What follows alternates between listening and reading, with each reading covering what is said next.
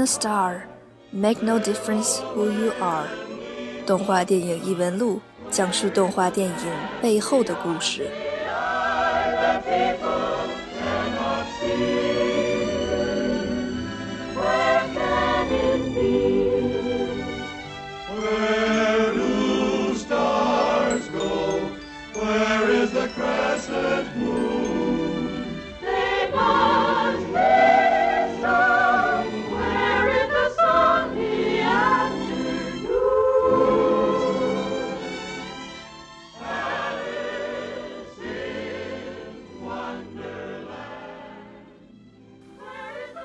欢迎来到动画电影异闻录，我是阿月。我是阿田。呃，众所周知呢，就是在五月二十七号的时候，呃，《爱丽丝梦游仙境二》这部真人影片呢，已经在中国内地上映了。呃，然后也是借着这个真人影片上映的势头呢，我们决定就是用这期节目来带大家一起回顾一下迪士尼经典长篇动画，也就是一九五一年制作的《爱丽丝梦游仙境》动画版。这部影片其实刚刚上映的时候是很不受这个公众待见的。呃，应该说它的口碑和它的票房都不是非常好，主要是什么原因呢？就是媒体和公众都普遍评价，就是这部影片并不能非常好的贴合原著，认为它是把它太美国化的一种体现了，并且就是太娱乐化了。但是时至今日呢，就是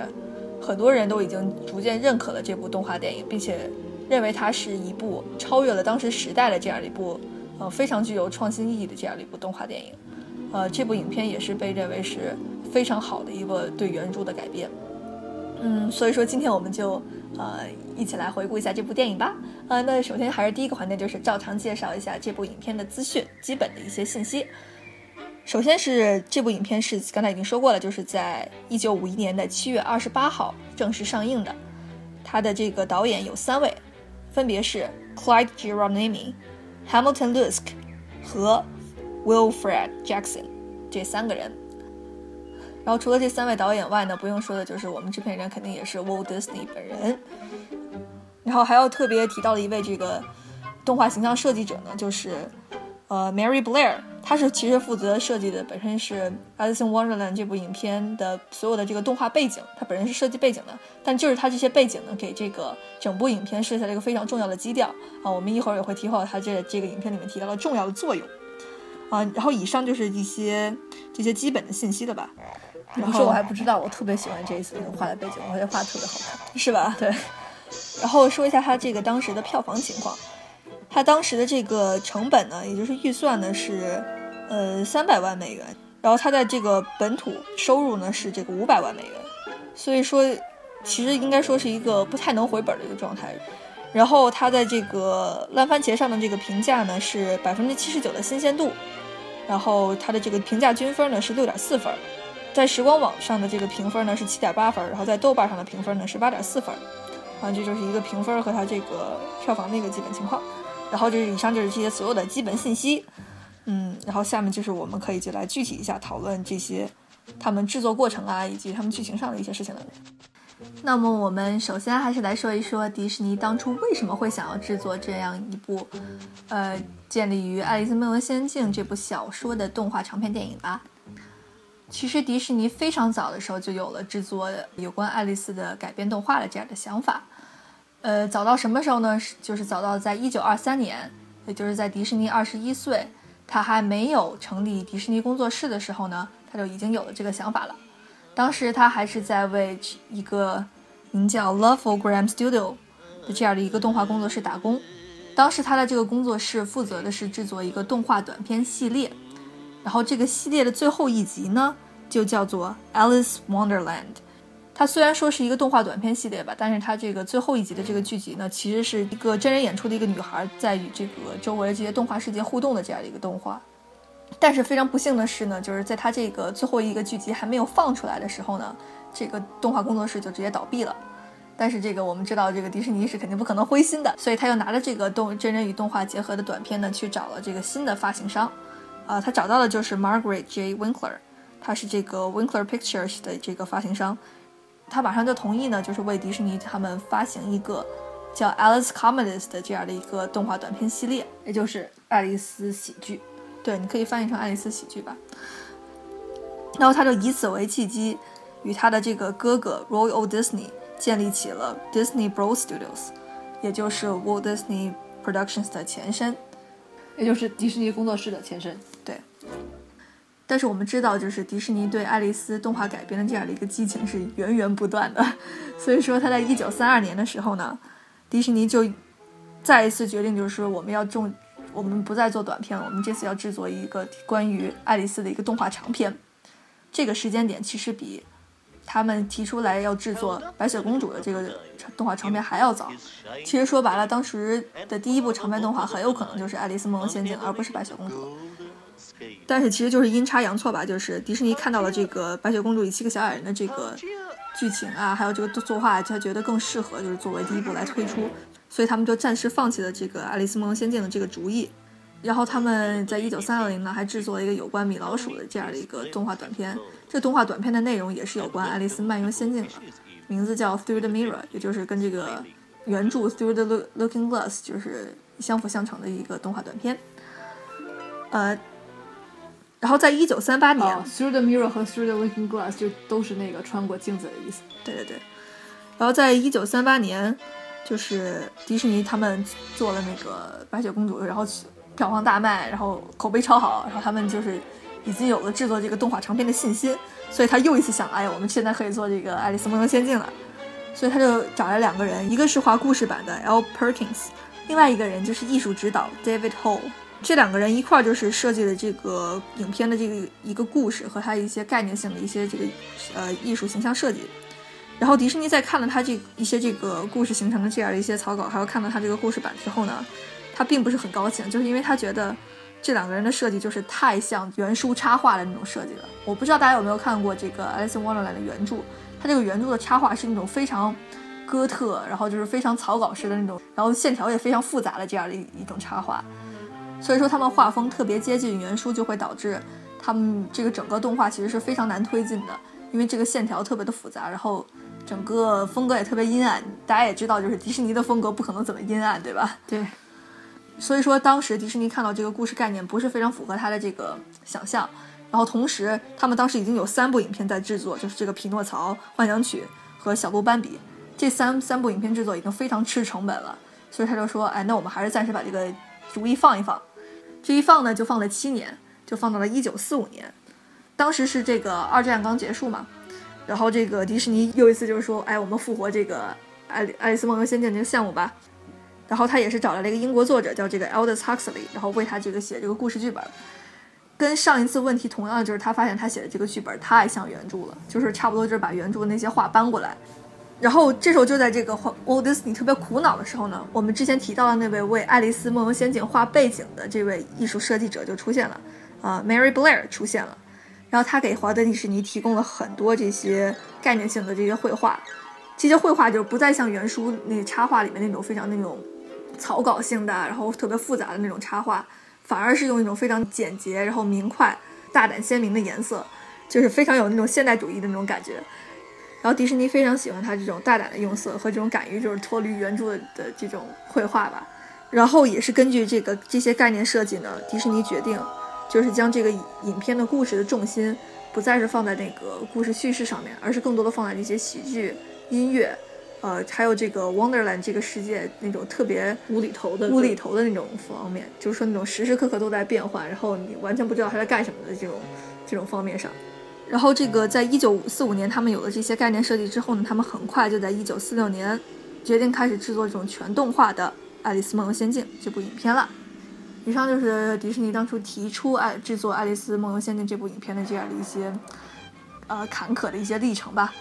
那么好，就是我刚才说了这么多话了，阿田现在该你说几句了。我现在也是问你一个问题，就是你整体上怎么评价《爱丽丝梦游仙境》这部动画电影呢？就是你现在来看的话，我觉得它对于，呃，迪士尼它这个所有的电影里来说，它就是一个中规中矩的一个迪士尼电影。嗯，有可能这个程度就跟那个《森林王子》是差不多的。我自己是个人认为，我觉得也是，就是那种看了以后就是会有一点点印象，但也不是特别深的印象那种感觉。但是我先我就先从几个方面来说，先从它动画说一下吧。我觉得它颜色还有各种场景是非常好看的，嗯就是它甚至可以跟那个幻想曲媲美一下。嗯我觉得我好多时候就是完全可以不看剧情，然后就在看画面也无所谓。嗯，就是。对，可以强调一下，就是说，可以，你可以看到很多背景上，它其实并没有特别多复杂的那种设计。对其实很多时候它是，尤其是背景颜色，它是用一种非常深色的，或者是奇怪的粉色啊，或者之类这种单一的那种亮色，或者这种暗色来做这些背景，其实就是也是一种非常离奇的这种感觉，对那种。我实际上特别喜欢他那个对各种森林还有草的刻画，那个颜色特别的丰富，对对对，就特别的特别的迷离那种感觉对对对特别的好看。然后，然后我再说一下角色塑造，我觉得他的唯一的问题就在于他的角色塑造全都是通过音乐来制作来达到的。然而这一点，我觉得在呃《爱丽丝漫游仙境》里头，它这个音乐并不是非常好。音乐，它首先它音乐并不是特别好，对我这跟音乐一块儿说的。首先我们必须要承认，就《爱丽丝漫游仙境》里的音乐都比较的单一，尤其它是尽量想符合就原书里的那些诗歌嘛，嗯，然后就感觉那个句那句话就是特别长，然后他也没什么特别好的调子，哦调子来弄这句话，对，呃，结果就结果就是效果就不是很好，因为你歌首先你要比较直接，这样人能感受到你在说什么，我知道然，后他就特别长，你就它不是那种抒情的歌曲，对对，叙事歌曲，叙事歌曲就比较就比较麻烦，并且它那个词，你想读诗歌还是有一点要动点脑子，还是有点复杂的。你你，我觉得我直接听，我有很多时候不太 get 他们在干嘛。哦，我知。道，我知道你的意思。然后最可怕的是什么？就是基本是每一个角色一出场唱一首歌，然后他爱丽丝就走了。很多时候，所以我觉得我最欣赏的他几个角色塑造是，就是那几个没有怎么唱歌的那几个角色。比如说，我特别欣赏有有就是小房子，他进小房子那一段，就是那个嘟嘟在外头和那个兔子来商讨怎么把那个房子烧了，把那个爱丽丝给赶出来那一段，我觉得挺好玩的。还有就是那个红心王后是非常值得认可，就是她那个暴虐那个形象。然后同时迪士尼也是把那个两本书，因为就是那个《爱丽丝 in Wonderland》系列是两本书嘛，对那这两个形象是让你结合在一块儿了。嗯，我觉得这个也是这个这个形象也是非常出色的。还有就是那个毛毛虫也非常好，对，就是这几个角色比较好。然后你觉得 Hattie 和 March Hare 怎么样？就是大家就是，尤其是美国观众比较公认的这最好的两个角色，这个人是。我觉得就是一个标杆我觉得这个问题在什么？就是我说我刚才不是还批评了一下，就是他这个唱歌的问题嘛？嗯然后我觉得就是整个电影里头最好的就是那个疯帽子和那个三叶兔在茶会上唱的那一首歌，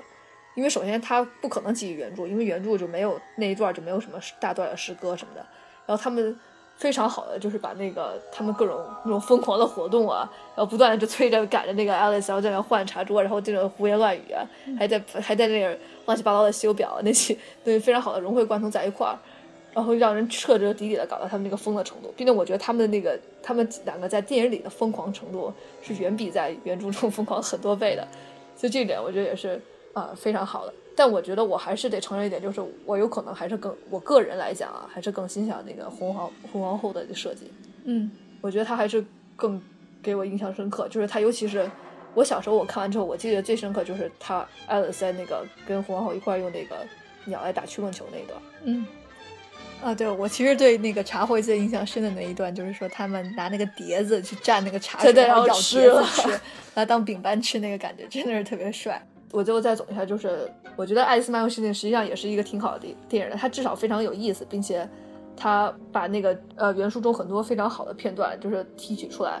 做了一个非常经典的一个一个片段，然后让我觉得很多人看了之后都没法忘记，然后印象中都会觉得啊，这就是爱丽丝，然后这就是他们其他的角色该有的一个状态。嗯然后，但是我觉得还是就是因为音乐带在这个里头一个很大的败笔。然后我觉得如果现在，嗯，有可能比如说皮克斯啊，或者是呃迪士尼他们自己再一次翻拍，然后减少一些里头音乐的因素，或者是把它变得更音乐剧一些，更有意思一些，有可能会比当时的效果更好。哦，那我现在还是再补充问你几个问题。首先就是要问一下，就是因为我看到有一些各种各样的评价嘛，其中有一种评价就是说他们看这部电影的时候会感觉非常的无趣。就是无趣是什么样的？就是他们会一开始觉得还挺有兴趣，然后越看越看呢，就觉得越来越无趣了。就是因为他们觉得这个故事没有什么剧情，就是没法带动什么他们的情绪。然后这影片又是更像是有好几段那种小故事拼接在一块儿的，所以说他们看这部影片的时候会产生那种兴趣越来越减少的这样一种状况。然后就想问一下，你也有这种体验吗？或者说你觉得有呃有可能会有这种非常强烈的这种感觉吗？就是这种嗯无趣感的这种增加吧？我觉得我当时看的时候，因为我觉得我看迪士尼任何一部电影都是打鸡血状态，哦，就是我最后也是感觉不到无趣的，就是我无趣我也是打鸡血的这样的，所以我觉得对我而言有可能就是不是那么感到无趣吧，因为尤其是我是我是当时刚看完原著，我就是感觉就是进去对台词了，你懂吗？然后他一提到台词，我就啊好，我我我我我知道，哎，这书里都有，我就这种状态，所以我可能对我来说不是特别无趣的。然后那个我，但是我觉得就是因为我在 B 站上看的嘛，很多弹幕也是说啊快要睡着了，然后就是最后也是那个。最后的时候也是很多存活确认这种感觉的，嗯，其实我觉得大部分人还是会有这个疲乏感，然后这一点我是我也觉得就是跟我说那点有关系，就是在于它太多的太多的歌曲累积在一块儿。嗯，那我还是再有几个问题，就是说当时我也是说了嘛，就是这部影片一开始上映的时候，就是获得了不太好的这样的一个评价，无论是媒体还是公众对他这个口碑啊、票房啊都不是特别好。那么就是他们其实这个剧组人员呢，也是自己分析了一下原因。当时，当时他们的一个动画师 Walt Kimball，他觉得这个电影失败的原因呢，就是说这部影片的那个导演特别多。他们这些导演其实就是相当于就是把他们就分给他们个人每个人几个片段，你知道吧？然后他们每个导演都想把自己那个片段弄成最疯狂的那个片段，就觉得这个动画师呢，就是认为就是他们这几个导演就互相这个。争抢这个风头呢，就导致了这个最后这个电影整个感觉并不和谐。他觉得这是这样的一个原因。然而迪士尼本人呢，他认为就是说，这个电影失败的原因就是因为他们制作了一个 Alice with no heart，说白了就是他们做了一个就是没有什么感情的这种，呃，没有什么特点的这样的一个爱丽丝的形象。所以说，你觉得就是说他们这个当初失败，就是抛开他们就是跟原著不太像这一点来说呢？你觉得就是这两点？有没有可能是他们失败的原因呢？我赞成迪士尼，你赞成迪士尼就是对爱丽丝这个角色的看法？因为我之前虽然没说，但我实际上我觉得我全作里头我比较不太喜欢爱丽丝这个角色。嗯，因为我觉得虽然说，因为大家有知道，就是迪士尼这个人呢，他就一一贯非常喜欢这一个女性形象，就是你有可能觉得看到他早期的迪士尼电影里头女性形象都是差不多的，都是那种非常的呃温顺啊，然后就那种特别的好。感觉特别的善良啊，然后没什么性格特点，对，就本身就是没有什么特别性格特点，也没什么特别大的情感波动的这样一类角色。然而，我觉得实际上爱丽丝在原著当中是一个非常有有情绪的一个小孩，你可以说，尤其是我觉得怎么说呢？呃，迪士尼刻画的这个爱丽丝呢，有点感觉成人化，稍微有点成人化。我觉得，嗯，他怎么说？感觉他在发脾气的时候，我都感觉他没在发脾气，这种感觉。我知道，就是说他发脾气发的还不够。不够这种酣畅淋漓这种感觉，对对，我觉得他感觉还像个老师在教孩子那样，就说你哎，你别这么做，就这种感觉。哦，我知道，就是感觉还是像那种呃舞台剧的那种感觉，有没有这种？对对对，像说台词的，对他像说台词一样，对，嗯。并且他，我觉得他整个人给我感觉就太像太像温迪的那种感觉了。呃，我感觉他坐下来就可以给那个一堆那些 Lost Boys 开始讲故事了。你讲一下温迪是谁啊？你跟大家讲。哦，温迪就是彼得潘里头的那个小女孩。他有几个弟弟，然后他跟那个彼得湾一块儿飞到了梦幻岛上。对对对对，嗯，现在我们说完对这个影片的整体的一个评价，那么下面我们就是来对这部影片和原著的这样的一个进行一个对比。呃，刚才也是说了，就是我们为什么要进行这个对比呢？一方面是想去借助这个对比来分析一下这个电影里面可能有的一些含义，然后就是还有一个就是哦，因为很多人说这部影片跟原著这个。跟原著是非常不贴合的啊，那我们就想来分析一下它到底贴合不贴合呢，对吧？那还是阿田，你来说一说，你觉得原著和这部影片上差异在哪里？很大上差，你觉得差异？我先鼓吹一下原著好吗？你先鼓吹一下原著，行行行，你吹。我先来，因为我我这是读书嘛，然后那个读书这个是由这个我看一眼，这是 Martin Gardner 写的这个序。然后就是跟原著一样，都是由那个 John Tenniel 就绘图的这样的一个书。我看的这本书，然后在这个序中呢，我就看到了这个 Martin Gardner 他引用了这个，就是这个叫做 G.K. Chesterton，G.K. Chesterton 这个人的一段话来鼓吹一下，就是啊 fairy tale 就这个童话有什么好处？嗯，然后因为我觉得就是我就挑他一句话来说，就是因为这个这个 G.K. Chesterton 这个人呢，实际上他碰见了一个就是特别讨厌童话的一个人。哦，就我不知道大家身边有没有这样人，就是那种就是大人是总是喜欢，就是说童话是非常不好的，因为他们甚至同一种观点，就是不要给小孩看童话，感觉他们会误导他们这样的一个想法。嗯，就是 G.K. Chesterton 第一开始特别愤怒，就骂了他那个不喜欢不喜欢童话那个人一顿，就跟类似于就是说他，我宁愿看那个格林童话，我也不愿意去看你那 那那一堆乱七八糟的书，那种所谓的现实主义的名著。嗯然后他后来就冷静下来，然后调整了一下他的心态，重新说，然后他就说一句话，就是说现实的，就是我们这些就是现实主义的书，就是描写所谓描写出客观事实的人呢，就是在一个非常有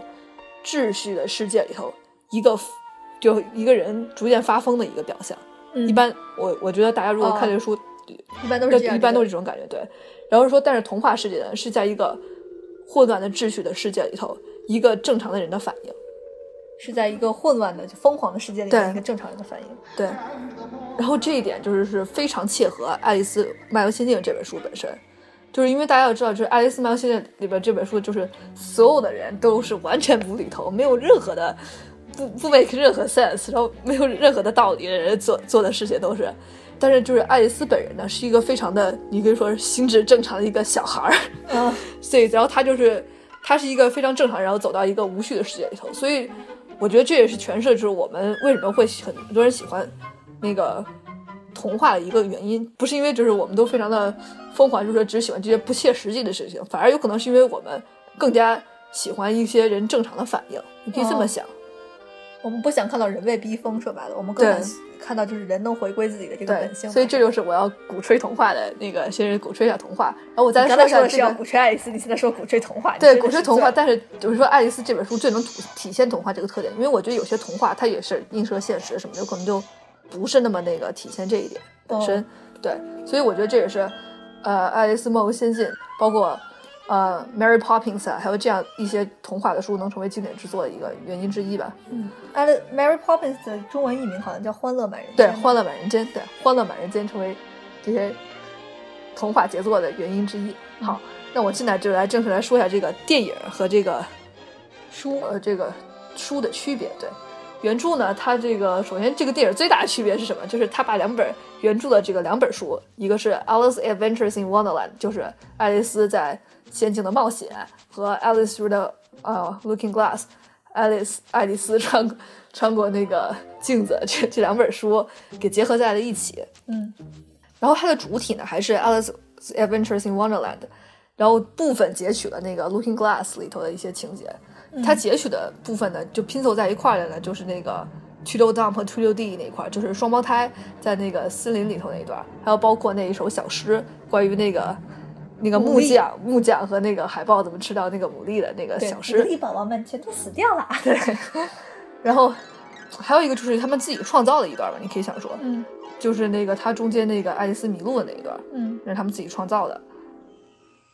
还有就是花的那一段是还是 Through the Looking Glass 里头的，其他都是那个呃 Alice Adventures in Wonderland 里头的。嗯，我觉得我们其实不需要追求一些这个书的细节上的一些差异，因为其实大家如果去、这个、那肯定不可能全部囊括吧，这必须。不不，就对，就比方说什么里面哪个瓶子上写的是是呃标签什么不一样啊，什么这种我们这种细节差异就不给它列举了，我们还是总体讲一下这个气质上和这内涵上的一些差异。你觉得这个气质上最大差异在哪儿？就是真的像英国那些评论者们说的那样，就是完全是不符合英国文学的这样的一个特点的吗？你觉得？我觉得实际上两部《Alice in Wonderland》原著最有意思的点在于什么？就是爱丽丝她这个人呢，总是每一次都在那儿想，尝试把给这些那个不寻常的事情，给他们有一点那个有道理的想法来解释一下他们。哦他然后他这次每一个想法，然后又被那些人回应，然后是变得更加的没有无厘头和那个滑稽，这一点是非常有趣的。嗯然后，然后，但是我觉得，就电影它怎么说？你可以说是弱化这个过程。嗯，它单方面给我们展示，就是说这个，就是这个世界是多么的呃无厘头嘛和滑稽。因为大家知道，就是爱丽丝她想的也不可能太说出来，对吧？嗯这里头我觉得她比较弱化，就是爱丽丝对于这个世界的反应。嗯所以我觉得这个整体上造成了就是她这个风格跟原来不太一样的感觉。因为我觉得爱丽丝实际上是带着观众思考是，哎，这好像有点奇怪这个感觉的。嗯但是她一旦没有这个感觉，你都有可能觉得，呃，这好像都不奇怪。尤其是我特别想强调什么，动画片里头很多事情都是不寻常的，对，比如说动物穿着衣服，嗯这是这迪士尼一直在做，他米老鼠都穿衣服，他没他也没说这是个 Wonderland，对吧？我知道，就是动画有种建立感的。对对对，但实际上在《爱丽丝》这本书里头，你在日常生活中你看到一个动物穿着衣服在跑，就是一件很奇怪的事情。嗯但是因为它是个动画片，实际上我们觉得习以为常啊，对吧？嗯，司空见惯，根本不觉得特别离奇、特别的好玩的。然后同时，我觉得他把一些特别离奇的、特别诡异的一些部分给剪切掉了。嗯，比如说就是《Alice Adventures in Wonderland》里头，他那个公爵夫人嘛，嗯她在那个房间里头抱着宝宝，然后还有那个厨子一直在那给饭里头加胡椒啊什么那那几段，我觉得那段实际上是非常诡异的，并且挺奇怪、挺可怕的那一段。然后那个爱丽丝后来把宝宝抱出去，那个宝宝就变成猪了这一段，但是他们都给剪掉了。哦，这这个我要补充一下，就是当时他们已经这个片段也是没有完全做好，但是也是做过这个片段的。但是之所以把这个剪掉，其实就是因为那个 pacing problem，就是觉得这个节奏上有一些问题，你懂吧？对可能觉得这个时长上耗的太长了，并且跟主线没太大关系，所以就把这一段删掉了。对，嗯，就是这样。我觉得实际上 pacing 确实有可能加上是有关系，但我觉得这一段有可能替代那个推流 dump 和推流 D 那段，对啊，因为因为我觉得推流 dump 和推流 D 太跳出来了有点特别跳，尤其它因为本身、就是、不在那个世界里了。对，因为它本身就不是那个世界世界里头一个事儿。因为我待会儿可以讲一下，就《Through the Looking Glass》那个书，就是这个世界有一个逻辑体系，以及爱丽丝实际上她是在这个世界里头是有有一个下棋这个目的的。我待会儿再说一下这个事儿，所以说这个有点就格格不入在里头。所以说，你就觉得推豆 dump 和推豆地这一段儿，就是双胞胎这一段儿，对这个影片来说有一些不太好的影响，是吗？对，我觉得就是因为它没有体现出来原书里头推豆 dump 和推豆地比较好玩的一点。实际上，推豆 dump 和推豆地它，呃，有我觉得两点比较好的是，它是联系着一个童谣的本身，嗯，就跟那个 Humpty Dumpty 一样，就是那个蛋蛋一样，就是什么联系蛋蛋？就是和那个坐在墙上的那个就就和坐在墙上那个蛋一样，是联系着一个童谣的，所以大家实际上对这个角色是非常熟悉的。其次是那个他们两个总是一个人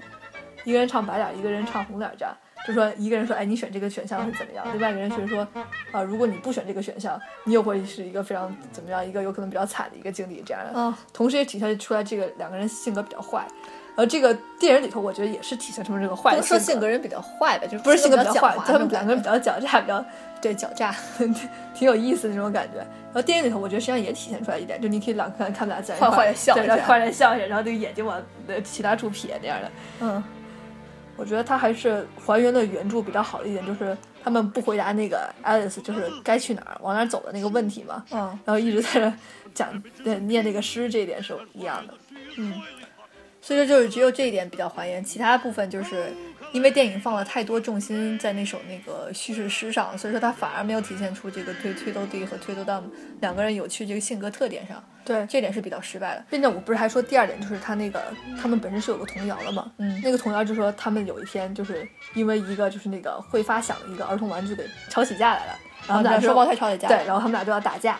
但他们还没打起来架就被一个就特别大的一个乌鸦给驱散走了两个人。哦，就这样一个故事。然后在这个里头，他就是非常戏剧化的还原了这个故事。后来实际上，就是他们两个人就是就真的就为了那个玩具吵起来。一个人就说他昨天是新的，你给他把它弄旧了，啊你怎么能这样的？然后是说我们书里面书里头对，就是我们俩要打架。然后说，然后他就他们就拿了一堆乱七八糟的破烂儿，你知道，就是什么锅呀、什么布啊、餐餐餐巾布啊什么什么的，然后让爱丽丝把他们俩就全副武装起来，我感觉就像士兵的，就裹了一层一层一层的，然后头上戴了个锅，然后说要开始打架，然后这个时候就是突然天就暗了，嗯，然后就是大家也不知道，然后一开始就是爱丽丝就说啊是不是暴风雨要来，这不是天暗了，然后他们说哦是那乌鸦，然后两个人就赶快就跑走了。哦，就还原了这个事情。对，然后这个实际上我就觉得给他们身上系一堆那个 东西，然后太阳锅这件事儿特别逗。所以说就是你觉得这首诗应该会比那个他电影里面选的那首诗更有趣，是吗？对，他也不是这个诗，就是这个确实在这个这个书中发生的一个剧情了，已哦，经。就你觉得这个剧情更有趣，是吧？对，嗯其实我个人也觉得，就是说，因为他这是他来到那个，相当于他进入这个世界以后发生的一个第二段故事吧，就他是上了岸以后发生的第二段故事，是一个非常应该是理论上应该是去介绍，我觉得这个影片应该是负责来介绍这个 Wonderland 这个世界观的一个故事，但是他讲这个诗，他就完全跳脱出了他这个 Wonderland 他这个背景里面，他在讲这个诗，对，所以我觉得他在起到这个介绍这个世界观，就是这种离奇怪异，就是说没有人听你听你说话，然后说所有事情都是特别无理的那种这样的一个世界观的话，就是不太好的一个作用，就因为介绍了介绍完全介绍到另外一个方面去了，完全就太关注在那种诗上了，有点偏离主线这种感觉。并且我觉得我凭良心说话呢，我觉得，呃，我不是说他从《Through the Looking Glass》里头，就是这个穿过镜子，就是另外那本书里头选取了两个片段嘛，嗯一个就是双胞胎，一个就是花的片段。嗯，然后我觉得这两个片段就是原著里头比较不好玩的两个片段。啊，是吧？对，啊，就那个双胞胎相比其他的，我觉得不是那么的好玩。《Through the Looking Glass》本身好玩，就是因为它下棋的这个格局，嗯，还有就是它那个奇奇异的各种生物。但是这个它在这个电影里头也体现了，对。就 Tell Your Forest 那个，对，但我觉得就是他们特别有趣，就是他们奇怪的名字，还有他们那个跟这个昆虫的那个结合，并且呢，我觉得它有几种那个昆虫在那个电影里头也没有表现出来。嗯对，所以我觉得这也是一个遗憾吧。嗯，然后，所以我就觉得它挺神奇，就是怎么就正好挑的那几段不是特别好玩的进到这个里头来的，我也不懂。可能那几段因为他觉得剧情比较简单，比较好表现吧，可能就是这样，动画上比较好表现。那其他比较复杂的话，就作画上比较辛苦吧。那你还有没有觉得就是其他那几个片段你觉得做的不太好，就相比原书里面就做的电影里面做的不太好的？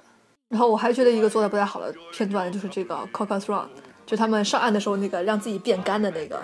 呃，绕圈赛绕圈赛跑。因为我觉得原书里头就是那一段为什么觉得好笑？一是因为老鼠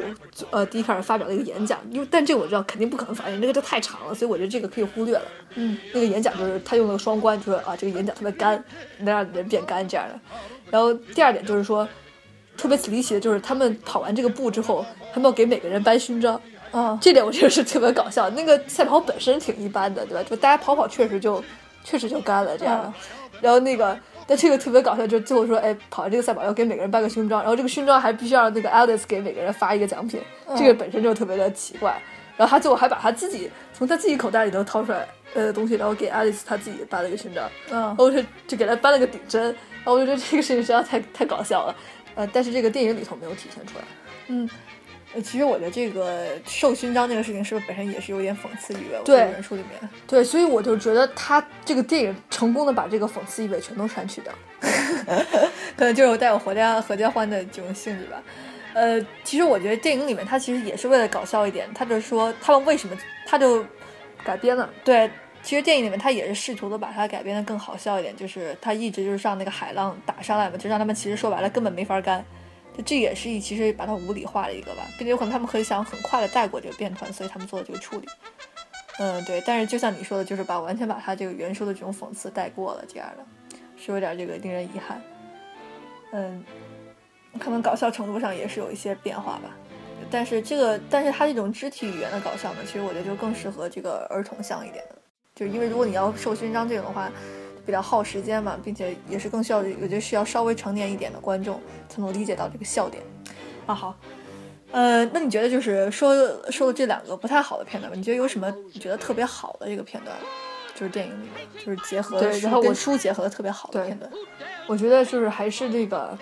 疯帽子那一段，就是他们疯狂的茶会那一段，嗯还有就是红皇后就是那个奇异玫瑰那一段儿，都是非常好的。哦，我觉得刚才这个茶会这段说的其实差不多了，我觉得你可以重点说一下这个红哦，因为我茶会我还可以再提一点，就是你刚才不是说了，就是你特别喜欢，就是疯帽子用那个盘子蘸那个红茶，然后把它给吃掉这一段嘛。嗯，对，然后这个在原著里头呢，实际上是疯帽子他在那个法庭上作为证人出证的时候呢，他特别紧张，因为就是面对皇后嘛，然后被质疑嘛，然后他就是一手拿着面包，另外一手拿着那个碟子，他就分不清了，就直接把那个盘子给吃了，哦是这样一个桥段。这个实际上就是为了体现出来，这个红皇后实际上是特别的残暴的。哦，就是时时时刻刻能把你 off your head，对吧？对对，他动不动就把人 off off off their head，直接把他们头给砍了。嗯我觉得《Alice Adventures in Wonderland》爱丽丝在仙境的冒险这本书里头，它虽然整个你看的每个世界，所有的事件都是一个个离奇的小故事，是不太连接的，但你感觉最后实际上大家都是推向就是最后这个法庭的审判这一点的。就是把爱丽丝推向最后的法庭。法庭的审判，对，但是他们实际上这些故事之间的微妙的联系，就在于他们都是体现社交中不必要一些非常没有道理的一些规则。嗯，就当时他们那个时期，对吧？对英国的维多利亚时期。英对，也是就是反映当时那个维多利亚社会的带给人的一种没有必要的严谨，你可以说，比如说我之前就提到这个这个他们这个绕圈跑这个活动，就为什么、为什么跑完之后就要每个人分半个胸章呢？嗯。然后他们就感觉是不管就是说这个有没有这个奖励的源头，我都要从那个我都要奖励一下，这样感觉，哦。实际上这个就是挺奇怪的。然后还有就是那个后来我就是说到那个 Duchess 公爵夫人这个人，她就是特别喜欢找到那个从所有的事情里头找到一个道理出来，就说，哎，你讲一句话，哦，这个话的道理是什么？教会了我们什么什么什么，就这样的。哦我觉得他就是就是在讽刺一些感觉。当然有一些部分也是纯粹的无厘头那样，有些里头的部分，比如说有一些那个假海龟的呀，什么这些片段，他就在那撒谎，他想他就一直在那撒谎，一直在那编编编编编，所以我觉得体现的是整个社会的这个秩序或者这个规则带的无序感，嗯。而这个最后他们这个法庭也是非常无序的，嗯，就比如说、这个、书里面的法庭对这个书里的法庭也是非常的无序的，然后我觉得这一点就是那个电影里头实际上是有一点弱化的，嗯。因为电影里头体现的感觉就是每一个法庭的在场的人都是疯子，所以这个法庭本身不对，但这个书里头感觉更多的是这个制度是很奇怪的，所以这个每个人在这个情况下也都变得很奇怪，哦，就感觉是相反的，就是相反，就说这些这些人物稍微还有一点理性。对稍微感觉有一点点理性。就比方说，你像看刚才那个风帽子，他至少知道对感到害怕，在这个法庭上面。对，我先说一下电影和书里面法庭这一部分相同的地方。嗯，他们统一的一个笑点就是在于，实际上是国王在主持整个法庭，而这个国王就是不管这人说什么，他都会喜欢跟那个就那些等于是记录这个法庭议员过程，就说哦，你们赶快给我记下来，赶快给我记下来。哦，然后那些人就在那个 摆在上那个活蛋记，然后但实际上那些都完全没有用的废话，然后他非让他们记，那这点是非常搞笑的。但实际上我当时看电影的时候，我不知道为什么我就没有理解到这个梗。哦，我实际上我觉得这个话好像还有点意思，嗯，然后他们给记下来，就是我没我没感觉到这个是那么好笑的，因为就是那个里头他们就是感觉随便说一句话。就比如说什么你好啊什么这样的话，然后就给记下来，就实际上就特别特别可能是因为电影里面强调的次数不够多吧，对对就是像说完整个一大段一话以后再记。对对，对对对，你都感觉就是特别刻板，整个那个法律的规则，也特别的就感觉是乱乱七八糟嘛。在原著的法庭上呢，就是还是传唤了三个，你可以说群体吧。第一个就是那个呃，爱丽丝第一次遇到公爵夫人的时候，在她那个房间里的那个不停的加胡椒的，给饭说加胡椒的那个厨子，他上台他就基本没说话，就是还是一直在加胡椒，你就知道，所以这个人就基本可以忽略。然后第二个就是那个疯子三人组，睡鼠、三叶兔和疯帽子这三个人，然后他们也就是回答了一些非常没有关联的一些话，然后顺便也说一下，就自己特别清白，然后就是当时那个 Heather 就是把吓得把那个鞋都留在那个法庭那个现场，哦，然后就直接走了，这样的特别神奇。然后第三个传唤的就是 Alice，嗯，然后是因为他们都是怀疑是被被怀疑是犯人，所以他们才被请到法庭现场的吗？呃不是，他们犯人是实际上就是那个 Jack 那个派，哦被那个怀疑是吃了那个女王的馅饼，嗯。就因为这个事儿，然后他们要三个证人来证明这个事儿。哦，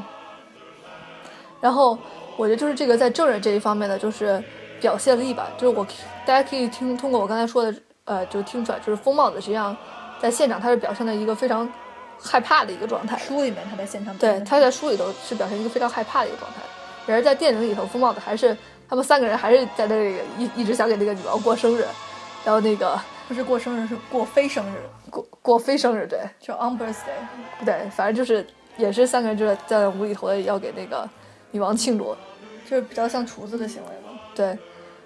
然后柴云猫等于是代替了那个厨子，嗯成为那个证人，然后同时也就给现场捣了捣乱，就是这样的。嗯所以我觉得，呃，柴云猫这个设计还是比较合理的，就是来给那个爱丽丝最后加一个罪名。嗯因为实际上在这个原著中呢，爱丽丝实际上她是第一开始她就是开始她在那个房间里，她莫名的奇妙就开始变变变大了，嗯，然后就就撑到天花板了。他整个过程，整个这个法庭的过程，对他在的这个过程，他一直都在变大。嗯，对，她在那坐着，他就听着听着，他就一直变大了，然后他就就他就就突然间就就叫他的名字，他就上去作证了。他上台之后，他首先就觉得，哎，我是这个体积有比你们有优势，对吧？嗯所以他就他就非常的不害怕他们。第一开始那个国王就是等于是跟他理论了几句，嗯他们理论几句就是说啊，你说的有没有道理？我说有没有道理？这样的。然后后来国王就直接说要把他遣散出庭，就说因为他体积太大了，说那个我们这个法院有一条规定，就是超过多少那个英尺的人就该出院。然后他是要出呃出法院。对，出法院，他就是这一点，爱丽丝跟他起了争执，然后后来他们就让那些那个扑克牌飞起来，嗯把他抓住这样的。所以说他在原著里面不是他有罪名，只不过是说因为他在这个法庭上跟国王争执起来了而已。对，对，然后他体积太大了，所以就是说要把他干掉。嗯对，然后但是他肯定不害怕那那堆扑克牌嘛，对吧？他就带着一堆扑克牌飞起来，然后最后他就是在这个挥舞这个赶驱赶这个扑克牌的过程中，他就醒了。嗯然后就是这样一个过程。然后所以我觉得这个部分就是电影里头把这个恐怖的气息加强了，因为它中间这有一个部分感觉就是不是也体现了爱丽丝想回家这个心情嘛？嗯就感觉她最后就是越来越想回家了。嗯但实际上，我觉得在原著中，这个爱丽丝她一直对这个歌世界都抱有非常大的好奇心的，所以他第一他后来一直想待在这个法庭里头，就是因为他特别好奇就会发生什么事儿，他不想离开，所以他就一直想还是想待在里头的。然后这个那个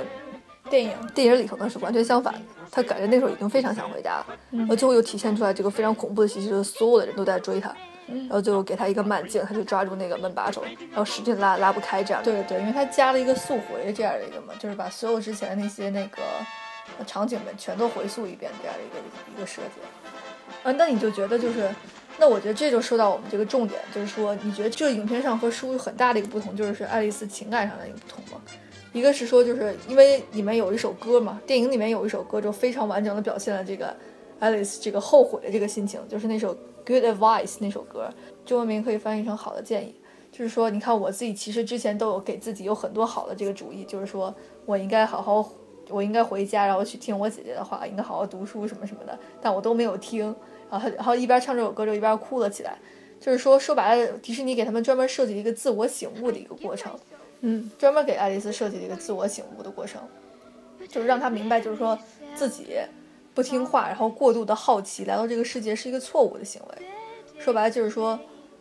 她她到这个 Wonderland 以后，她才他看到这个 Wonderland 这么可怕的一个世界以后，他才了了解到他自己以前生活世界的那个美好，他才想到要回家。那个迪士尼影片里面，他们设计的是这样一个桥段，并且尤其到最后红皇后那段，就是面对红皇后的暴政，他是越来越恐惧，然后嗯更增强了他这种想回家这种感情。那么就是在书里面，就像阿田刚才提到，就是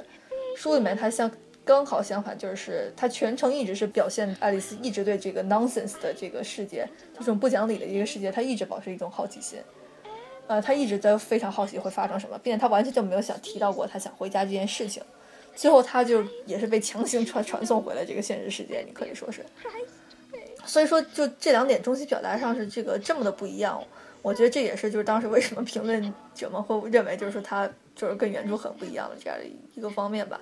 所以就是阿田，你觉得你这两条主线方面，你觉得哪一种情感上啊，或者是说内容上啊，你觉得嗯更合适呢？或者你更喜欢的？就个人来说更喜欢的？哦，我觉得这个又要提到就是这个书的主题的事情了。嗯我觉得就是，实际上《爱丽丝漫游仙境》这本书也是在讲成长这件事情，就是它有一些囊括一些对成长的一些想法，你可以通过就是看那个爱丽丝对一些事情的反应，能看出来在这个，书里头。我觉得电影里面其实也强调了这一点。对，对，然后我觉得身份认同感的问题？不是就是身份认知的一个问题，对身份认知的问题。然后我后面再细说。但我现在我就觉得这个书里头就跟他讲的是这个成长是不一样的方向，嗯，就感觉这个电影里头讲的是那个我要讲道理这种感觉。就我原来觉得这个就是非常无序的这样一个不讲道理的世界是是非常是非常好的，对，这样不是特别无聊嘛，特别有意思，对吧？对，但实际上我觉得这样的世界是如果真实存在是非常可怕的，它传递了这样一个信息。就说白了，就是说，如果社会没有秩序是非常可怕的。对对我们还是需要有秩序的社会。对，还有讲道理的秩序，秩我们需要讲道理的人和讲道理的社会，差不多就这样对对。对对对。然后我觉得像这个跟他那个真人电影的 想法有可能是一脉相承的。嗯然后那个原书呢，它实际上我觉得有可能正好相反。嗯我觉得他有可能还是说不要太较真。嗯虽然他这个这个仙境里头整个社会是挺奇怪、挺奇葩的，但我觉得他还是想体现，嗯，还是挺有意思的。他从一个孩童的角度出发去不是诠释，，我觉得他反而是用这种那个奇怪的，就是这种 Wonderland 里面这种奇怪的现象来讽刺，就是现在社会里面制度的这些滑稽之处吧，应该是。对对所以说他其实反而就是强调，就是说，你看你们这些制度背后其实就是这样的这些滑稽的这些东西，这些制度其实本身就没必要存在，应该是对，这些制度存在本身就跟疯了其实也没什么区别。我倒觉得呃是这样的意思。但实际上我觉得他对制度的讽刺性也没那么强，主要还是说嗯人的一些，你可以说一些固有的方式吧，嗯想法方式。变我还是说他还是想要通过一个孩童的视角来看待这个事件。第一开始，Louis Carroll 写这个书的时候，就这个这个方向吧，就是创造一个就是孩童们会喜欢的一个世界。哦，所以我说这一点就是你可以说电影有点违背这一点，就是说因为他最后爱丽丝有点有点厌倦这个世界，我觉得这一点实际上是嗯挺不一样的。嗯然后同时我觉得就是因为我说的这也是提前的一个成长的主题嘛。实际上在这个书的呃结尾的时候呢，那个爱丽丝把这个故事给她姐姐讲了一遍，嗯然后她的姐姐就是也是做了一个梦嘛，就梦见这个爱丽丝坐在这个中间，然后他旁边就是这些这些奇怪的事情，然后一直在发生着，然后接着这个梦就离这个他的姐姐远去了。嗯然后他这个姐姐醒来之后呢，他就开始幻想，就说如果爱丽丝有一天，她也会坐在他的火炉边，然后就是说给那个给她的孩子们，或者说给其他的小孩子讲这些那个奇怪的这些奇怪的故故事，然后其中有可能就包括这个她在童年时做的梦。嗯，我觉得他有点就是像成长时期，就是我觉得就是国外人特别想提的一，就特别经常提的一个主题，就是你成长时期你会丢掉一些孩童的一些幻想，嗯就这样的一个主题，实际上是。嗯并且它还有一个就是这个另外一个成长，就包括在这个身份认知这一个方面。其实我觉得身份认知方面，电影其实提到的也挺多次。，对对对，就是我们如果看电影的话，可以知道，就是影片里面无数次提到这一个问题，就是 Who are you？对，就是模模仿那个毛毛虫的那个语气嘛，就就是是说你是谁嘛？对你是就是不停的问爱丽丝这个问题，就是你是谁？不仅是毛毛虫不停的在问这个问题，其实那个电影里面是那个花儿也在问这个问题，但是花儿最后说嘛，说你就是一只野草，对吧？然后把它赶走了，几乎就是所有的人都在问他这个问题，就是在呃那个电影版里面。然后爱丽丝其实她自己后来都有点糊涂了，因为她就说嘛，说我一会儿变大，一会儿变小，所以我现在我也不知道是不是我现在是什么了，几乎就是持一个这样的论调。其实，在书里面他强调的次数就更多了，因为他几乎就每次变换之后，他都会说，就啊，他第一次经历变换的时候，他就已经问自己问题，就是说，你看我现在又变大又变小，那我还是我以前的那个爱丽丝吗？其实就是一个很有趣的问题，就是说，到底是什么来决定，就是说一个人是不是还是以前那个人这样的一个问题。对，并且他还有一个特别有趣的现象，就是他特别喜欢背诗。他嗯一说，哎，说你看我来测试一下，我是不是原来自己，我能不能背出来原来那首诗了？我如果背不出来，我就不是原来的自己了。对，这其实你也可以说是一个孩童成长时期的一个反思吧。就是说，如果说白了，如果你从孩童长成为成人了，或者说我们人生里面就有可能经历各种各样的改变吧。就如果你改变了以后，你还是你吗？就是这样这样的一个神奇的问题。对，他实际上对于这个书里头对于说我是谁的这个回答，就是说我就是 Alice，对吧？对，就是说，实际上我觉得就是一个很简单的想法，就是实际上你你怎么样变化，你还是恒久的你那个自己。嗯，但是我觉得就是说，这是小孩子想要理解的一个一个事情吧。我觉得这跟那个心理学上一方面也有关系，对对对，就是说，孩童在发育的时候会发现，就是说他们的视野离开一个东西之后呢，他们再转回来，这个东西的质量实际上是不会改变的。对它它的存在不会改变，对它的存在也不会改变对它就是对它这个恒久存在的这样一个认知。对，我觉得就是你可以说他这种对自我的认知，也可以说是这个成长时期的一个很重要的一个想法吧。并且我当时在看书的时候，我觉得他还体现了另外一点，就是因为他们四岁的时候，就是实际上那个孩童就会习惯从其他人的观点来看看你自己了。嗯，这里头我我忘了是哪一段，就是说，爱丽丝觉得特别奇怪，她觉得她不是她自己的，实际上就是因为她不能用其他人的角度来看她自己。然后，但我已经具体 忘了她当时是怎么想的，但她确实就是体现了这一点。所以就是以上我们对那个电影和书里头这个成长方面的这个差异的想法。那好，阿田，我那我觉得你最后就是稍微给这个做一个总结。我们回最后还是回归到电影，就是说你觉得这个电影方面就是它体现了一个什么样的主题呢？就是你可以从书的层面这个方面比较上来想说一说，就是它你觉得它体现了一个什么样的主题？哪方面哪几个主题？我觉得电影的主题还是非常简单的，嗯，还就是感觉就是说，正常的所有的童话都会有一个主题，就是要听家里人的话，对吧？有一些枯燥无味的东西，有可能，呃，虽然不是那么有趣，但来的更有用，就是这、哦这样一个道理吧对。我觉得，那你觉得书是一个什么道理呢？相比之下，我觉得书里头感觉就是描写一个非常复杂的一个成长的一个过程，你可以想说，也或者就是一个简单纯的一个孩童孩童心理的一个幻想的美妙的世界，就是这样。嗯，其实我觉得电影方面也有一些成长的刻画，对不对？但它的成长刻画其实更稍微这个稍微教条一点，就是说你要懂得规则，你才算是一种成长，对吧？对，呃，有的时候你要聆听一些建议，他人的建议或者自己心里的建议，你才能学会成长。以上就是我们对这部电影的剧情的这样的一个分析和它主线上的一些分析，然后再说一下这个关于作者的一些资料。对，然后就稍微特别多的也就不说了。这个作者的笔名呢叫做 Louis Carroll，然后他的真名是大家就说 Charles Louis Dawson。然后这个人呢，他是一个数学老师，所以当时就是伊丽莎白女王看了那个呃《Alice Wonderland》，好像不是伊丽莎白，反正就是当时的女王看了《Alice in Wonderland》之后呢，给他写写了一个信，就是说你再给我寄一本你其他著作，然后他给他寄了本数学书。对，然后就是这样的。然后同时在《Three Looking Glass》里头，他也是嗯非常整体上就体现他这个数学思想，就是他整个这个书实际上就是让 Alice 下了一盘棋，嗯下了一盘国际象棋。但我觉得这个国际象棋我看了半天我没看懂。啊，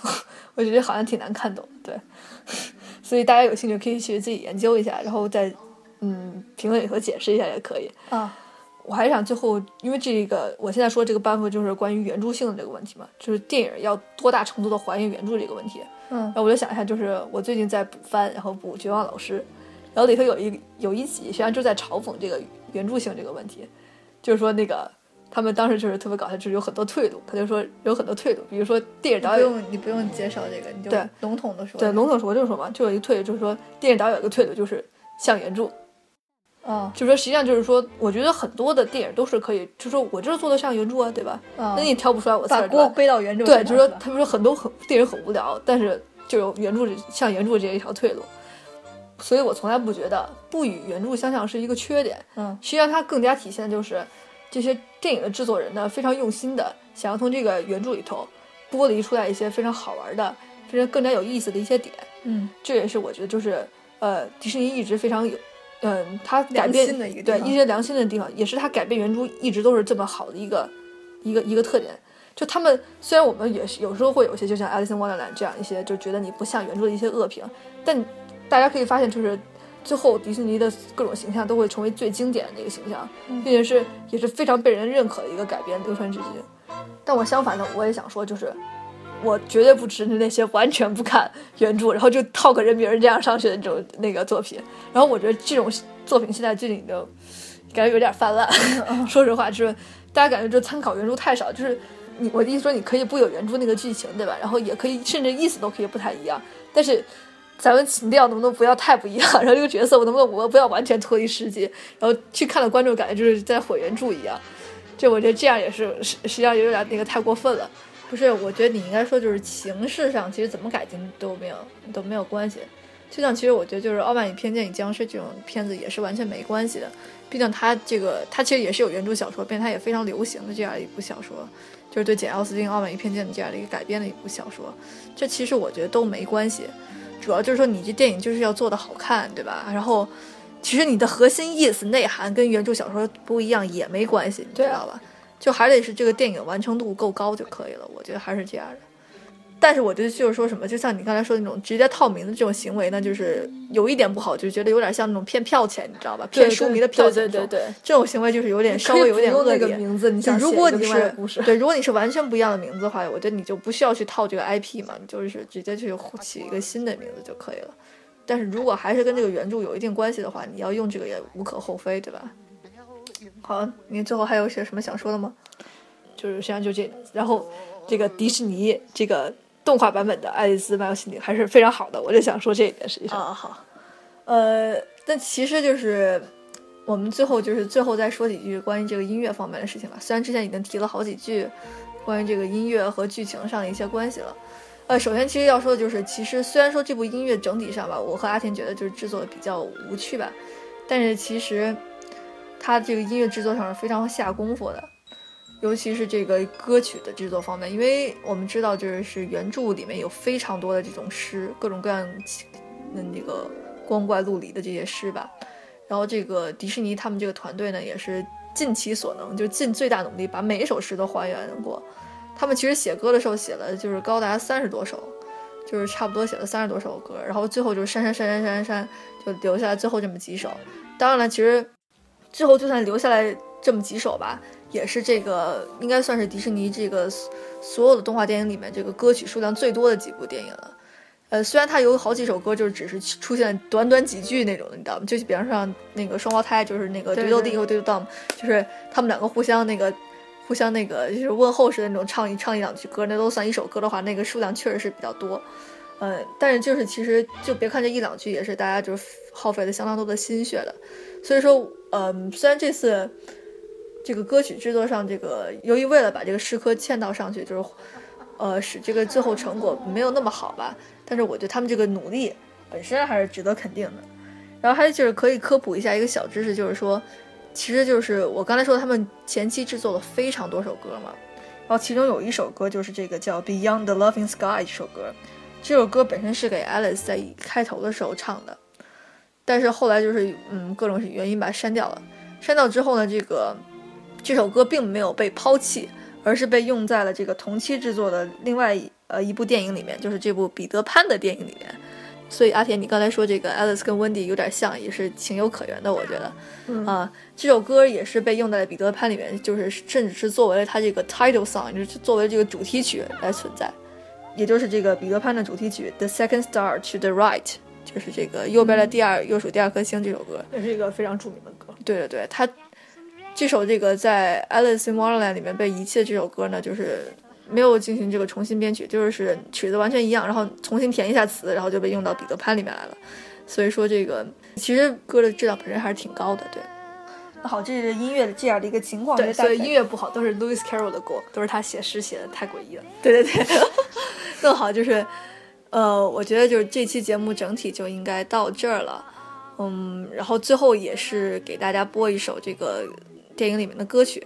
呃，应该说是我们之前提到的这个广受好评的，尤其是广受很多嗯美国观众好评的这首《Happy on Birthday》。这首歌就是那个疯帽子、三月兔、睡鼠他们几个在开茶会的时候疯狂唱的一首歌。呃，歌词的大概意思呢，就是说我们要这个庆生，但是庆生的庆祝的不是生日，因为生日那个一年只有一天，我们要庆祝非生日，因为非生日一年有这个三百六十四天，对吧？对，除了三百六十五天，对，或者三百六十五天，反正几乎天天都是非生日，所以我们要庆祝这个非生日，大概就是这样一首呃欢快而这个荒唐的一首歌，啊、最后也是献给大家，呃，然后补充一下信息，就是说我们开头放的那首歌呢，大家听到那首歌呢，就是嗯这部电影的主题曲吧，也是同名的主题曲，叫《Alice in Wonderland》，啊、有兴趣的话，大家可以去自己去下载听一下。好，这就是大概情况了。呃，那么本期节目就到此结束了。我是阿月，我是阿田，嗯，就让大家在这首《Happy on Birthday》里面欢快的结束吧。拜拜。拜拜。Very merry happy birthday to me. To who? To me. Oh, you. A very merry happy birthday to you. Who, me? Yes, you. Oh, me. Let's all congratulate us with another cup of tea. A very